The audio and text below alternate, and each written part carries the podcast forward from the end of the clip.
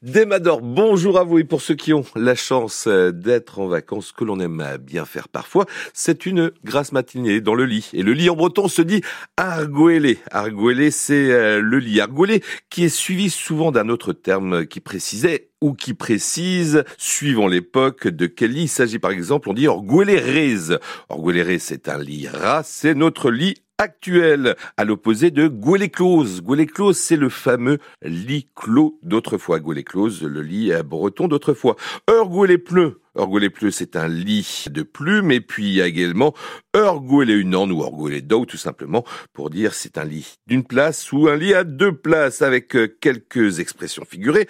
On dit par exemple, et là c'est amusant, Tena Ahaz à Zindan Arguele. Tenahaz à Zindan Arguele, c'est tirer le chat de dessous le lit qui correspond au français, euh, si vous préférez, tirer les vers du nez. Et on dit également chom et Arguele. Agantan, chom et Arguele Agantan, c'est rester entre le feu et le lit, c'est être malade. Allez, un petit dernier.